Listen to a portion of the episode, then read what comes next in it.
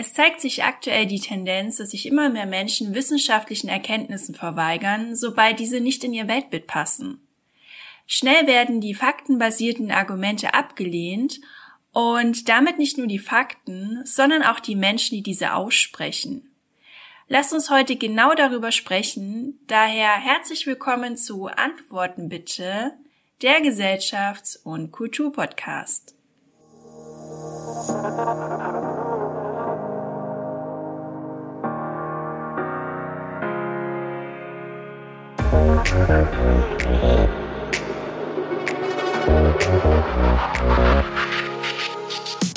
Ich bin Franziska, Soziologin und möchte heute über das postfaktische Zeitalter sprechen, in dem wir uns laut der Gesellschaftswissenschaft befinden. Doch erst einmal, was bedeutet überhaupt postfaktisch? Das Wort verweist darauf, dass Emotionen mehr zählen als Fakten. Wir besinnen uns also auf die eigene Wahrnehmung und suchen uns die Tatsachen aus, die in unser Weltbild passen. Das nennt man auch selektive Wahrnehmung. Durch die Filterblase im Internet und auf Social Media wird man mit seiner gefühlten Wahrheit immer wieder bestätigt. Ein weiteres Merkmal des postfaktischen Zeitalters ist, dass der Anspruch auf Wahrheit und harte Fakten zurücktritt. Der Begriff ist gar nicht mal so neu, weil bereits 2016 wurde das Wort postfaktisch von der Gesellschaft für deutsche Sprache zum Wort des Jahres erklärt. Natürlich muss man hier auch nochmal differenzieren. Fakten sind natürlich nicht gleichbedeutend mit der Wahrheit. Dazwischen liegt noch der Kontext, in dem die Fakten eingebunden sind und die jeweilige Interpretation. Und natürlich können Fakten unterschiedlich interpretiert werden. Ein Beispiel führt der Schriftsteller Karl-Heinz Ott an. Er bezieht sich auf den Anteil der Zuwanderer in einem Land und sagt, Zitat, Schließlich kann man denselben Sachverhalt mit ganz verschiedenen Namen benennen, was sich allein darin zeigt, dass die einen es als Multikulti feiern, was die anderen als Überfremdung taxieren. Zitat Ende. Mir geht es also nicht darum, dass Fakten unterschiedlich interpretiert werden können. Mir geht es darum, dass Fakten in einer Diskussion teilweise nicht mal benennbar sind und das halte ich für sehr gefährlich. Ein Beispiel ist eine Folge der Sendung 13 Fragen zum Thema Body Positivity.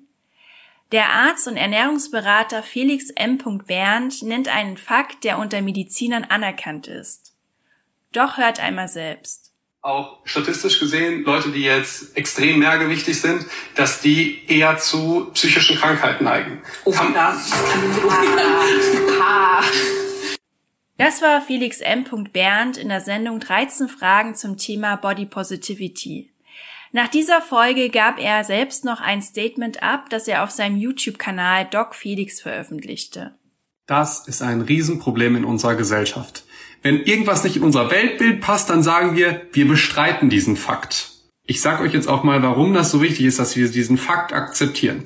Stell dir vor, du bist Arzt und jemand kommt zu dir, der mehrgewichtig ist und du weißt, dass der mit einer höheren Wahrscheinlichkeit eher eine psychische Krankheit haben kann. Dann macht es doch Sinn, den zu fragen, wie es dem geht. Ja, auch auf die mentale Gesundheit zu gucken. Vielleicht liegt ja auch die Ursache nicht körperlich, weil es gibt so viele Patienten, die mehrgewichtig sind, gehen zum Arzt und der Arzt behandelt die vielleicht nicht so gut und geht nur auf den Körper ein. Wenn wir noch wissen, dass der Patient eventuell, also dass die Ursache vielleicht in einer mentalen Ursache liegt, dann können wir denen noch viel besser helfen. Meiner Meinung nach hat er vollkommen recht. Zusätzlich finde ich auch, wenn wir Fakten nicht mal benennen können, dann können wir zum einen keine sachlichen Diskussionen mehr führen und zum anderen aber auch keine Probleme identifizieren. Und wenn wir keine Probleme identifizieren können, dann können wir diese ja auch nicht lösen. Und es ist schon erschreckend, dass in Deutschland rund zwei Drittel der Männer und die Hälfte der Frauen übergewichtig sind.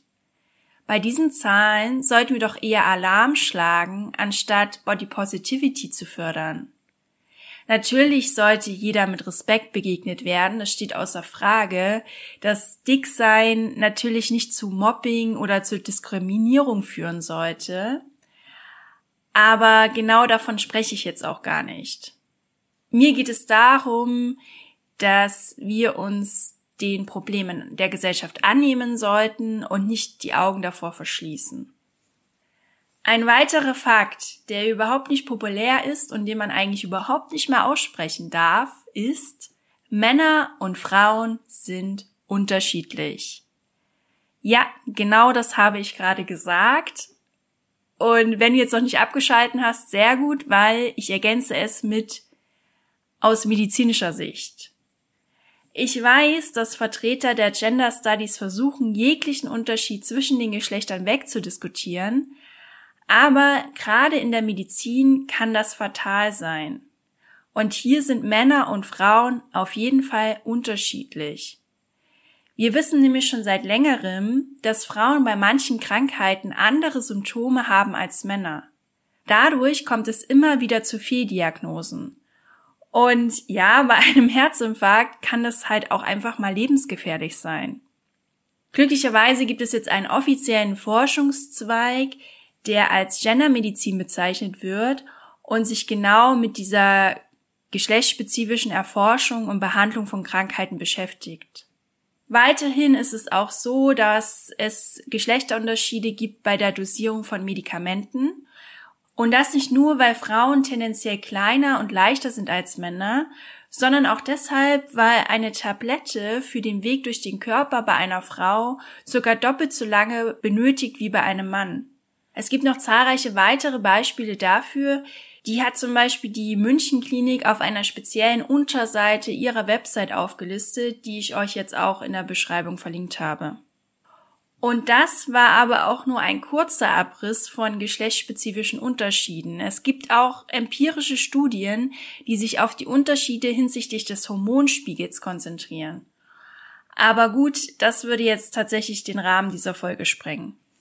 Was mir noch wichtig ist zu erwähnen, ist, dass wir nur Debatten führen können, wenn wir Fakten als Konsens definieren. Und danach können wir genau diese Fakten auch gerne aus unterschiedlichen Perspektiven betrachten.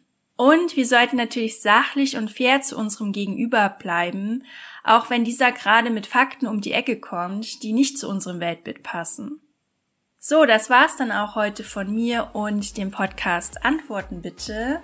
Was ist deine Meinung dazu?